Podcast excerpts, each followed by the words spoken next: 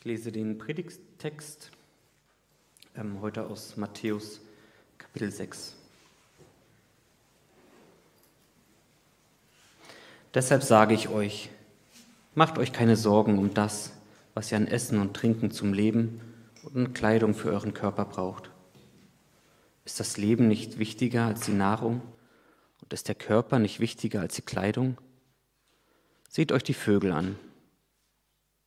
Sie säen nicht, sie ernten nicht, sie sammeln keine Vorräte. Und euer Vater im Himmel ernährt sie doch.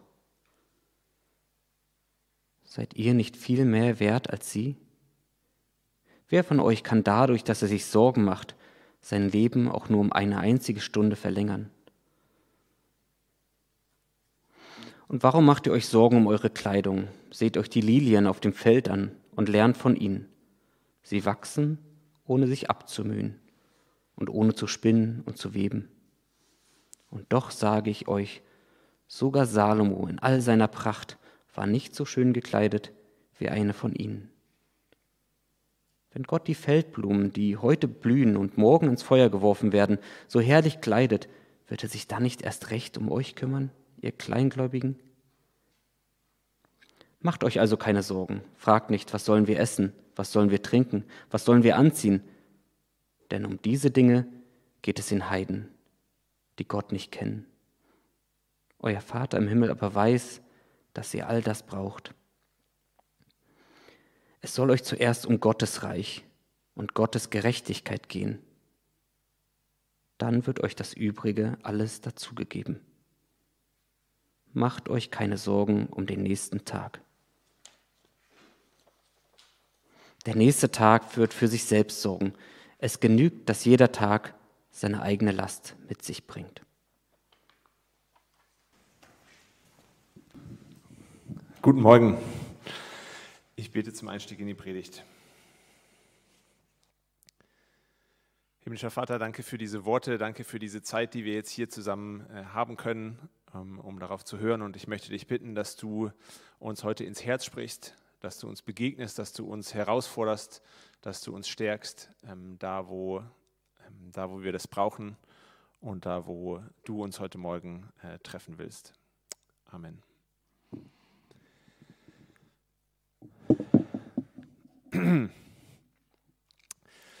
Der äh, kanadische Professor Joseph Rosen äh, war 2016 so schockiert davon, dass Donald Trump tatsächlich von so vielen Menschen gewählt wurde, dass er äh, Präsident der USA wurde, dass er beschlossen hat, das äh, Gespräch auch mit Menschen in seinem Land zu suchen, die Donald Trump und seine Politik unterstützen. Und äh, sein Anliegen dabei war zu verstehen, was in der Welt äh, seine politischen Feinde, wie er sie selber beschreibt, denn bewegt, was sie antreibt und was sie zu ihren Überzeugungen bringt. Und seine Erfahrungen mit diesem Experiment äh, wurden dann 2018 in einem, einem Artikel äh, veröffentlicht. Ähm, wenn euch der bekannt vorkommt, liegt das daran, dass ich den vor ein paar Jahren schon mal in einem ganz anderen Kontext zitiert habe. Aber worum es mir heute Morgen geht, ist so eine Beobachtung, die Schlussfolgerung, zu der Joseph äh, Rosen dann am Ende gekommen ist. Und zwar äh, schreibt er das. Ähm, dass hinter seinen politischen Feinden, wie er sie ja in dem Artikel auch bezeichnet, äh, dass er dahinter dann letztlich verängstigte Leute sieht, die versuchen, sich selbst davon über, zu überzeugen, dass sie gut sind. Verängstigte Leute, die versuchen, sich selbst davon zu überzeugen, dass sie gut sind. Und damit, sagt er dann interessanterweise, unterscheiden sie sich gar nicht so sehr ähm, in dem, was sie antreibt, von ihm selbst und auch von den Leuten in seinem politischen Lager. Und ähm, auch, auch ich muss sagen, ich habe mich darin wiedergefunden verängstigte Menschen, die versuchen, sich selber davon zu überzeugen, dass sie gut sind. Ich habe mich darin wiedergefunden und sehe darin auch ganz viele Menschen in, äh, in meinem Umfeld, äh, finde ich darin wieder. Und ich würde vielleicht auch noch ähm, ergänzen, so mit Blick auf unsere jetzige, heutige Pandemiesituation. Ich sehe auch ganz viele verängstigte Menschen, die versuchen, sich selbst davon zu überzeugen, dass alles irgendwie irgendwann gut wird. Und äh, das äh, ist ja alles soweit irgendwie nachvollziehbar und verständlich. Aber das Problem an der Sache, sagt äh, Joseph Rosen dann, ähm, ist, dass diese Ängste, diese Sorgen, die Menschen dann äh, dazu treiben, ganz egal auch, ob, äh, zu welchem politischen Spektrum sie jetzt gehören, ähm, dass das die Menschen dazu treibt, dass sie empathieloser werden, dass sie anfangen, andere Menschen zu verurteilen, äh, dass sie selbstgerechter werden. Ja, dass unsere Ängste und Sorgen irgendwie so viel Kraft über unser Leben ausüben können, so eine Dynamik entwickeln können, dass sie uns so sehr im Griff haben können, dass sie unser Verhalten irgendwie in so eine Richtung schieben, dass wir eigentlich selber gar nicht wollen, dass wir selber gar nicht gut finden. Und ich glaube, wenn Jesus dann hier in diesem Bibeltext sagt, macht euch keine Sorgen, dann geht es ihm, glaube ich, darum, uns aus genau dieser Dynamik rauszuholen. Ja, dass, unsere, dass aus dieser Dynamik, dass unsere Sorgen und unsere Ängste uns vielleicht zu was treiben, vielleicht auch unbewusst irgendwie dafür sorgen, dass wir unsere Nase so ein kleines Stückchen höher tragen, dann doch als die anderen, die Ellbogen ein kleines bisschen mehr äh, ausfahren oder uns ein kleines bisschen mehr so in, in unsere Welt und unsere Sorgen und das, was uns jetzt wichtig ist, irgendwie einigeln. Ich glaube, es geht Jesus hier also um viel mehr als einfach nur so ein bisschen beschwichtigen, beruhigen, darum, dass wir äh, inmitten einer unsicheren Zeit ein bisschen besser schlafen können.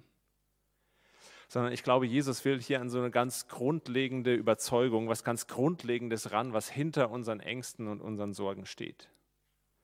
Was, was tief in unserem Herzen, im menschlichen Herzen damals wie heute irgendwie verwurzelt ist und was uns, was die Kraft hat, uns anzutreiben, was im Zweifelsfall unser Handeln irgendwie steuert, entgegen dem, was wir eigentlich wollen. Und das ist auch äh, die Grundlage sozusagen der unserer ersten Predigtreihe, in die wir letzte Woche gestartet sind im neuen Jahr in 2022. Und äh, wir wollen uns insgesamt fünf solcher äh, ganz äh, grundlegenden Glaubenssätze, Überzeugungen ähm, anschauen, die, die durch unser Umfeld, unsere Kultur, wie auch immer, so tief in unserem Innern verankert sind, ähm, dass, dass sie unser Handeln prägen können. Und äh, das, äh, das sind aber auch äh, Glaubenssätze, die vielleicht nicht unbedingt hilfreich sind.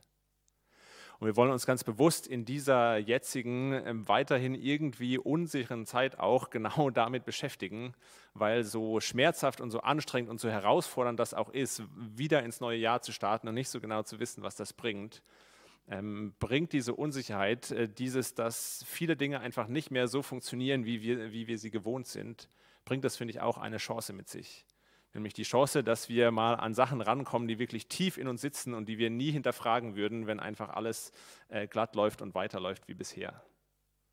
Ich glaube, dass gerade jetzt in dieser Zeit so eine Chance liegt, mal an so ein paar blinde Flecken ranzukommen, die wir sonst gar nicht wahrnehmen würden und äh, uns selber und wie wir die Welt und das Leben so angehen, ein bisschen zu hinterfragen oder vielleicht nochmal in einem anderen Licht zu sehen. Und heute fangen wir eben, äh, wie gesagt, damit an, mal zu schauen, was für eine Überzeugung, was für ein Glaubenssatz ähm, vielleicht hinter unseren Ängsten, hinter unseren Sorgen liegt, was, was äh, das vielleicht noch mehr triggert und beeinflusst als unsere äußeren Umstände. Und ähm, dann schauen wir natürlich auch, was Jesus ähm, hierfür eine Alternative im Text anbietet. Ja, also das ist so der grobe Gedankengang ähm, dieser Predigt. Ich fange an damit, äh, zu versuchen, an diesen, an diesen Glaubenssatz ranzukommen. Was steht hinter unseren Ängsten? Und dann, was bietet Jesus als Alternative äh, in diesem Text an, um aus dieser Dynamik rauszukommen? Und ich will ganz einfach damit anfangen, euch diesen, äh, diesen Glaubenssatz, von dem ich denke, dass er hinter, ähm, hinter un vielen unserer Ängsten und Sorgen steht, ihn euch einfach zu sagen und dann hinterher das ein bisschen zu entpacken, zu erläutern, wie ich darauf komme. Und ich glaube, diese, diese Überzeugung, die so in uns drin steckt, ähm, die uns auch immer wieder in allen möglichen, von allen möglichen Seiten kommuniziert wird, mit der wir bombardiert werden, ist, damit es uns gut geht, damit es mir gut geht, ist es ganz entscheidend, dass ich möglichst viel Kontrolle über mein Leben habe. Wie komme ich auf diesen Satz? Ich glaube, Jesus spricht hier zu Menschen, für die ähm, die, die Möglichkeit tatsächlich hungern zu müssen ähm, oder äh, auch die Möglichkeit, dass, äh, dass sie frieren müssen, dass sie nicht die adäquate Kleidung haben, für die es noch viel realer war, die es vielleicht selber schon erlebt haben oder die äh, Menschen in ihrem Umfeld kannten, für die diese, diese absoluten Grundbedürfnisse irgendwie nicht erfüllt waren.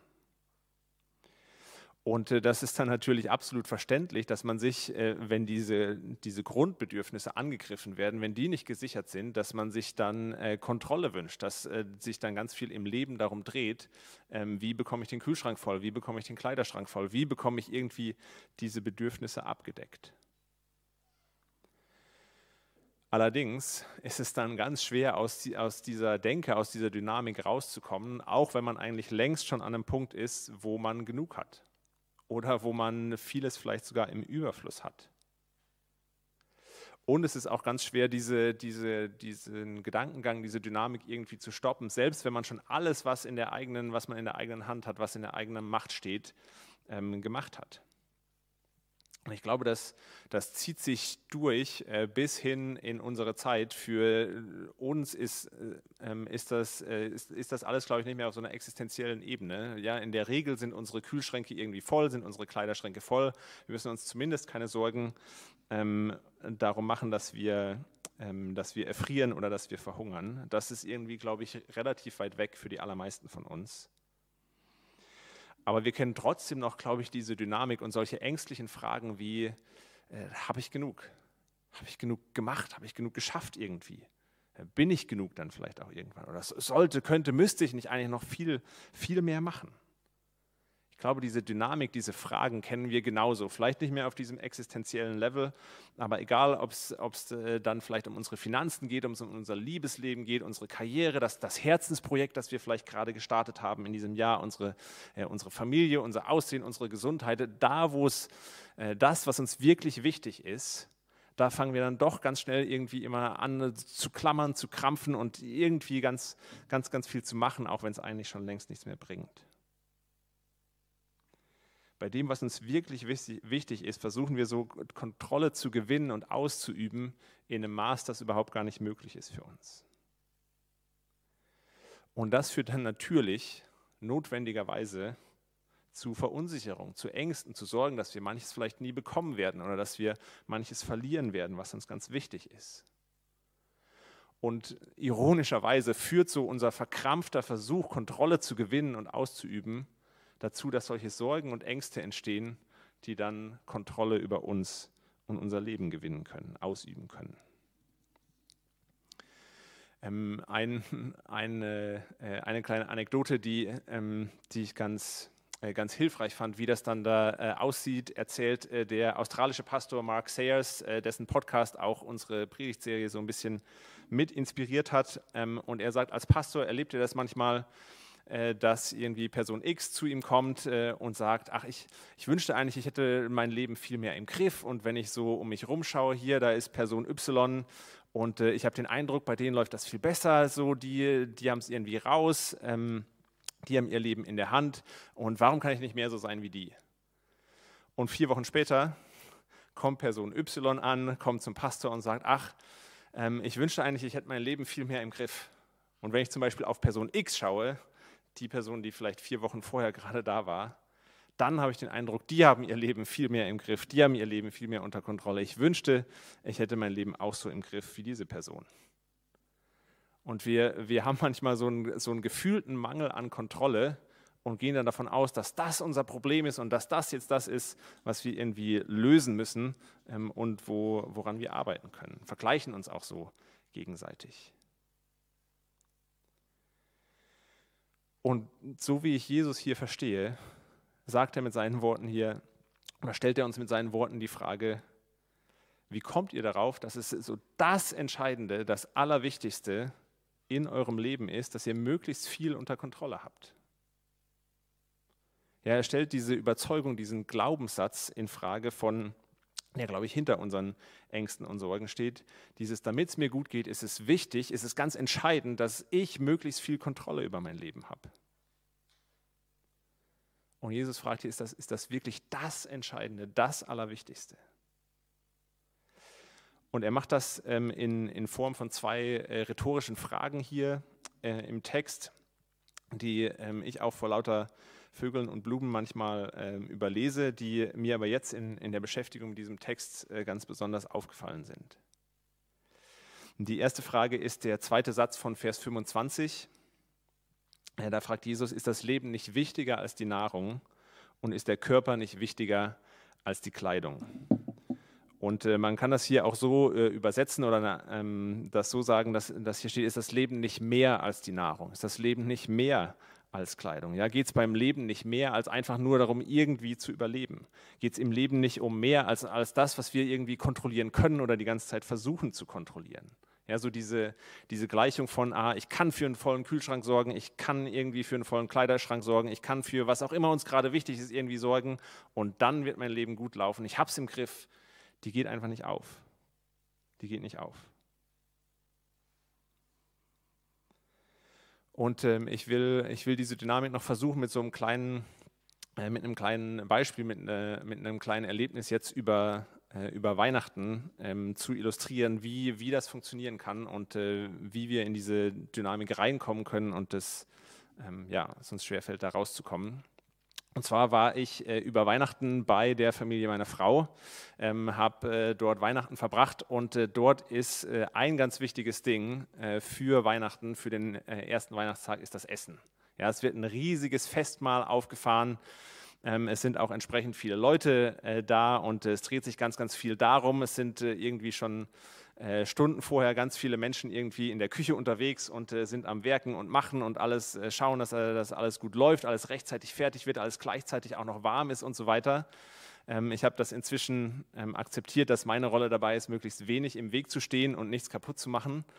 Ähm, aber es, es, wird so ganz viel gemacht und geschafft und äh, geschaut, dass, äh, dass, dieses Essen gut wird, äh, dass, es, ähm, dass es ganz äh, fantastisch ist und alles im Überfluss da ist. Und äh, das hat dieses Weihnachten auch wunderbar funktioniert. Ähm, und äh, wer mich kennt, weiß, wie sehr ich so ein Festmahl schätze und äh, genießen kann. Es war wirklich, wirklich gut. Aber es war trotzdem nicht das Entscheidende an diesem Weihnachtsessen oder an diesem Zusammenkommen. Es war nicht das, worauf es ankommt, sondern das Entscheidende, das Besondere an diesem Essen, an diesem Zusammensein, war, dass äh, nach drei Jahren zum Teil sich Familienmitglieder endlich mal wieder gesehen haben dass der Uropa, der schon einige Jahre auf dem Buckel hat und ähm, im Januar jetzt eine Herz-OP hat, dass der seine Urenkeltochter noch kennenlernen kann, die er noch nie vorher gesehen hat. Dass da eine Atmosphäre und Gespräche irgendwie dann auch im Raum waren, die dafür gesorgt haben, dass man so wirklich zusammenkommt, einfach als Familie. Und das ist irgendwie was, was ein Geschenk ist. Allein, dass diese Menschen aus allen möglichen Enden der Welt irgendwie zusammenkommen konnten, ist was, was sich absolut unserer Kontrolle entzieht. Und dass äh, dann eben auch noch diese Atmosphäre und Gespräche stattfinden konnten, äh, das, das kann man nicht machen. Da kann das Essen noch so gut sein, ähm, aber vier Generationen, die irgendwie im selben Raum sind, das hat man nicht mehr unter Kontrolle.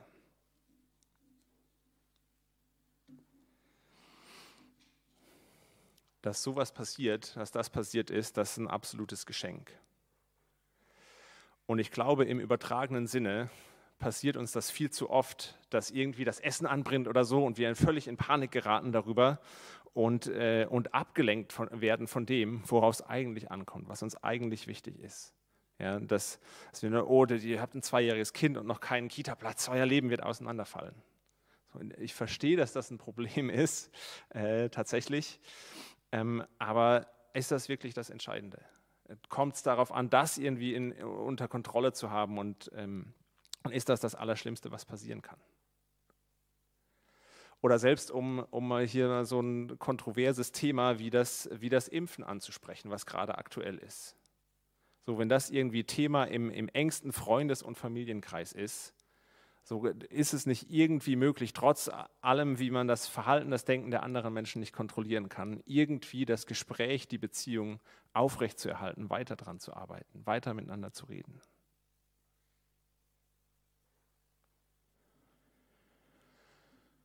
Und, äh, und solche Dynamiken werden, glaube ich, auch noch, äh, gerade jetzt vielleicht auch, noch verstärkt und eiskalt ausgenutzt. Dass Kontrolle uns so wichtig ist, bedeutet auch, dass man damit unsere Aufmerksamkeit bekommt. Ja, ich, hätte, ich hätte an Weihnachten für unglaubliches Chaos sorgen können, wenn ich einfach gesagt hätte, ah, es brennt was an. So, dann wären, wären alle ausgerastet. Und das geht, das geht uns im wirklichen Leben, glaube ich, auch genauso. Dann kommt hier irgendwie nochmal eine Schlagzeile, hier will jemand unsere Aufmerksamkeit. Und dann wird natürlich damit gearbeitet, dass wir jetzt unbedingt alles äh, ganz schnell unter Kontrolle äh, kriegen können. Das ist, glaube ich, so ein Weg, wie uns das immer und immer wieder eingetrichtert und verstärkt wird, dass es das Wichtigste in unserem Leben ist, dass wir die Kontrolle haben. Die zweite rhetorische Frage, äh, die Jesus stellt, ist äh, Vers 27. Ähm, da fragt er, wer, wer von euch kann dadurch, dass er sich Sorgen macht, sein Leben auch nur um eine einzige Stunde verlängern? Und ich glaube, da schlägt Jesus sozusagen einfach nochmal in dieselbe Kerbe rein ähm, und äh, macht uns das nochmal deutlich, dass wir letztlich nicht so viel Kontrolle haben, wie wir sie gerne hätten. Und implizit denke ich dann eben auch mit, äh, vielleicht ist das ja auch gar nicht so schlimm, vielleicht ist das nicht das Entscheidende. Und ich glaube, diesen, diese Erfahrung oder diesen, äh, diesen Satz muss ich jetzt auch gar nicht weiter ausführen, weil ich glaube, das haben wir tatsächlich in den letzten zwei Jahren zur Genüge erlebt, dass Dinge, von denen wir dachten, wir haben sie eigentlich im Griff, wir können sie planen, wir haben sie unter Kontrolle, dass wir da nicht so viel Kontrolle haben, wie wir gerne hätten.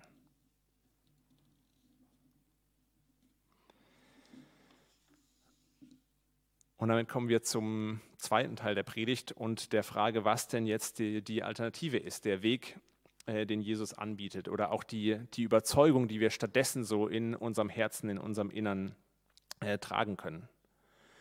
Und ich glaube, äh, der, ich habe auch das versucht, auf so einen Satz äh, runterzubrechen, runterzubringen. Und ich glaube, der, der Satz, mit dem er, mit dem er diese, unser Kontrollbedürfnis ähm, ersetzen will, ist, damit es mir gut geht, ist es ganz entscheidend, ist es das Wichtigste, dass ich möglichst viel Kontrolle über mein Leben an Gott abgebe.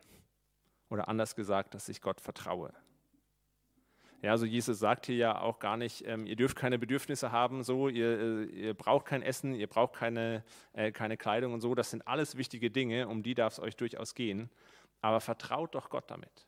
Vertraut doch Gott damit. Und ich glaube, wie wir dieses ähm, Vertrauen ausleben, ähm, entscheidet sich äh, oder dafür ist, ist unser Verständnis von Vers 33 hier ganz entscheidend und äh, ganz wichtig. Ähm, Vers 33, äh, es soll euch zuerst um Gottes Reich und Gottes Gerechtigkeit gehen, dann wird euch das Übrige, sprich Nahrung, ähm, Kleidung und so weiter, alles dazugegeben. Und ich will jetzt hier gar kein groß äh, tief theologisches ähm, äh, Verständnis des Reiches Gottes oder von Gottes Gerechtigkeit irgendwie entfalten. So, dass, äh, das brauchen wir, glaube ich, gar nicht ähm, im ersten Moment für das Verständnis von diesem Vers sondern lasst uns der Einfachheit halber ähm, einfach davon ausgehen, äh, mal zu sagen, ein, ein Mensch, dem Gottes Reich wichtig ist, äh, der, für den das an erster Stelle kommt ähm, und Gottes Gerechtigkeit wichtig ist, ist unter anderem, das natürlich jetzt nicht komplett, aber ist unter anderem ein Mensch, dem das Gebet unglaublich viel bedeutet. Ja, ich will das beispielhaft einfach mal am Gebet festmachen. Also einem Menschen, äh, dem das Gebet viel bedeutet, verspricht Gott, äh, er wird ihm oder ihr auch all das Übrige dazugeben. Wenn man diesen Satz jetzt so für sich irgendwie liest äh, und auf sich wirken lässt, dann kann man das, glaube ich, im ersten Moment durchaus als so eine Art göttlichen Kuhhandel irgendwie verstehen, im Sinne von, dass Gott sagt, ah, du betest viel, du kümmerst dich irgendwie viel um mich und um das, was mir wichtig ist und im Gegenzug äh, kümmere ich mich dann um deine äh, Anliegen, um Nahrung, Reichtum, Kleidung und so weiter, was dir, was dir eben wichtig ist. Ja, so eine, eine Hand wäscht die andere, dieses Prinzip. Das ist aber, glaube ich, ein Missverständnis. Ich, und ein Missverständnis, das ich aber tatsächlich so beobachte. Ja? Also tatsächlich, glaube ich, ist, die, ist diese, dieses Bedürfnis nach Kontrolle so tief in uns drin, ähm, dass das das ist, was wir am nötigsten haben, dass wir, dass wir selbst unseren Glauben so leben und dazu gebrauchen. Ja, also Gott, ich habe doch, ich doch gebetet. Ja, ich habe doch gebetet. Warum gibst du mir jetzt denn nicht äh, das, was ich brauche, das, was ich will? So habe ich nicht genug gebetet, habe ich nicht ernsthaft genug gebetet oder hältst du einfach nur deinen Teil des Deals nicht ein? Wo, wo bist du Gott? Und ich glaube, wenn wir den Vers so verstehen, dann ist das Gebet, dann ist der Glaube, dann ist das tatsächlich einfach nur eine weitere Art und Weise, wie wir versuchen, durch Gott irgendwie Kontrolle über unser Leben zu bekommen. Ja, wenn wir nur genug beten, dann muss Gott ja machen, was wir, was wir wollen. Ich glaube aber, dass, dass der Glaube im Gegensatz dazu ein Weg ist, Kontrolle abzugeben.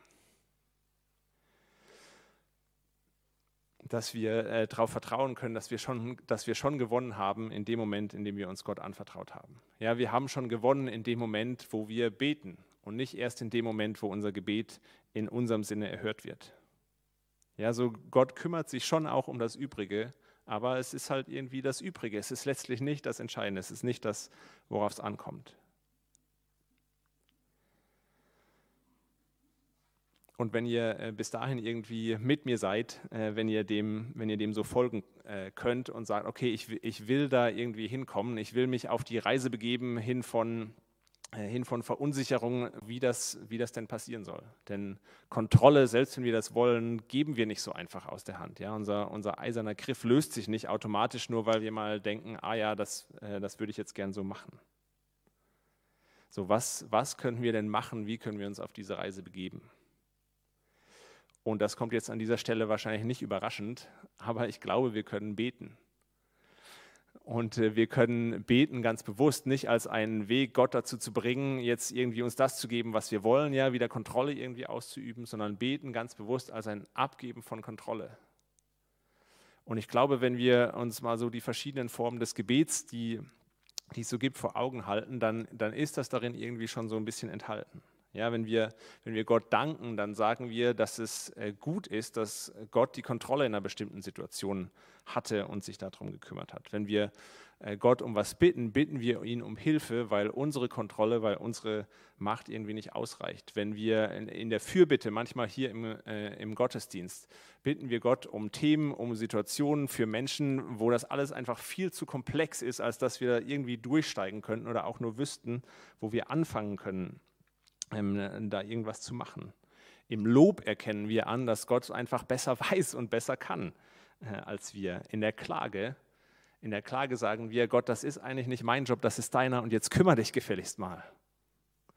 Im, Im Schuldbekenntnis erkennen wir an, dass wir es selber nicht alleine auf die Reihe kriegen, dass wir auf Gott angewiesen sind. Es ist ein, ein bewusstes Abgeben von Kontrolle in all diesen Formen des Gebets. Und für mich ist das Gebet tatsächlich auch so der Punkt, an dem ich immer wieder merke, wie sehr ich ein Problem damit habe oder wie sehr dieser, dieser Satz von, es ist wichtig für mich, dass ich Kontrolle über mein Leben habe, wie sehr der auch in meinem Herzen verankert ist. Ich sehe mich eigentlich nicht so als den Control Freak, ja, sondern eher als einen entspannten Typen. Ähm, ich hätte das jetzt nicht unbedingt intuitiv vermutet, dass das mein Problem ist. Aber wenn es darum geht zu beten, wenn es darum geht, bewusst Kontrolle abzugeben, dann merke ich, wie mir das theoretisch unglaublich wichtig ist, wie ich das äh, unbedingt als festen Bestandteil, als regelmäßigen Bestandteil in meinem Leben haben will. Mir das praktisch aber immer wieder unglaublich schwer fällt, mir dafür Zeit zu nehmen und das umzusetzen. Und das geht auch irgendwie tiefer, als dass das nur eine Zeitfrage ist, weil es ja doch so viel anderes zu tun gibt ähm, oder nur eine Disziplinfrage ist, sondern gerade in den Zeiten, die vielleicht manchmal entspannter sind, im Urlaub oder so, äh, merke ich, dass, äh, dass da durchaus auch so ein innerer Kampf ist, äh, Kontrolle abzugeben und dass das was ist, was mich äh, davon abhält zu beten. Ja, ich, will, ich will meine Probleme und die Pro Probleme in der Welt lieber selber lösen, ähm, als das abzugeben. Und da ich das irgendwie so bei mir festgestellt und rausgefunden habe, ähm, habe ich in den äh, letzten beiden Jahren angefangen, mir so äh, Rituale der Rebellion, habe ich das genannt, äh, in meinen Alltag einzubauen, ähm, um dem irgendwie entgegenzuwirken und so ganz bewusst wirklich äh, Zeit fürs Beten zu haben und Kontrolle abzugeben. Und das ist zum Beispiel äh, mein Arbeitstag, meine Arbeitszeit, äh, wann immer das irgendwie möglich ist, wenn ich alleine ähm, im Büro bin, mit so einem siebenminütigen Ruhegebet äh, zu beginnen. Und es kostet mich jedes Mal alles, äh, nicht, wenn ich da sitze äh, in, und in der Stille, nicht schon anzufangen, irgendwie eine E-Mail zu beantworten, die ich vom Tag davor noch im Kopf habe. Oder nicht, nicht anzufangen, schon mal meine To-Do-Liste zu sortieren. Oder ein anderes Beispiel ist der Sabbat, so einen arbeitsfreien Tag einfach in der Woche zu haben. Und äh, das, äh, das ist bei mir in der Regel der Samstag. Und jedes Mal, wenn ich am Sonntag früh drauf äh, predigen muss, fällt mir das unglaublich schwer, nicht den ganzen Tag über doch irgendwie nochmal dran zu feilen oder mir da noch eine Geschichte oder ein Beispiel zu überlegen. Und meistens setze ich mich dann abends doch nochmal hin und äh, arbeite dran.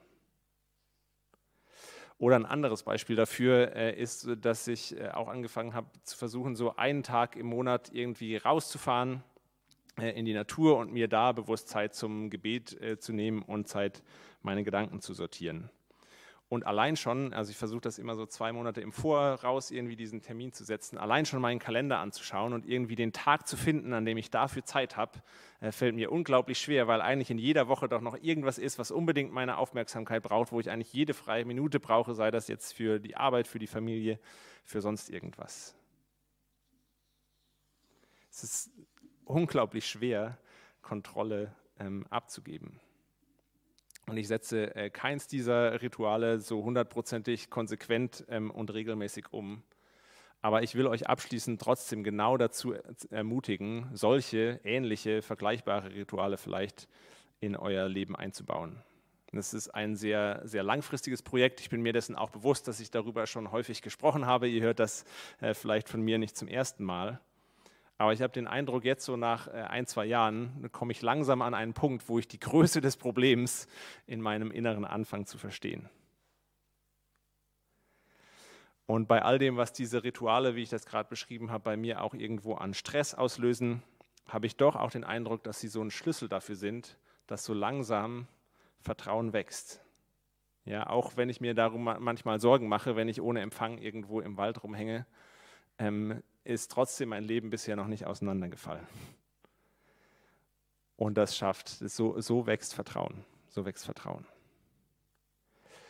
Und irgendwie hilft mir, glaube ich, diese innere Auseinandersetzung, dieser innere Kampf, äh, den ich dann äh, mit oder während diesen äh, stille Zeiten habe, äh, diese Kämpfe auszufechten, hilft mir irgendwie, glaube ich, bewusst äh, dann auch Kontrolle abzugeben oder damit umzugehen, wenn ich wieder bombardiert werde mit irgendwelchen Nachrichten von Virusvarianten, Quarantäne oder der nächsten Welle oder was auch immer gerade irgendwie Schlimmes passiert und was so nach meiner Aufmerksamkeit greift und mich irgendwie in Panik versetzen will. Und das wünsche ich uns, das wünsche ich euch, dass wir das erleben, dass wir da reinwachsen können ähm, und will euch das in diesem Sinne mitgeben. Macht euch keine Sorgen. Amen.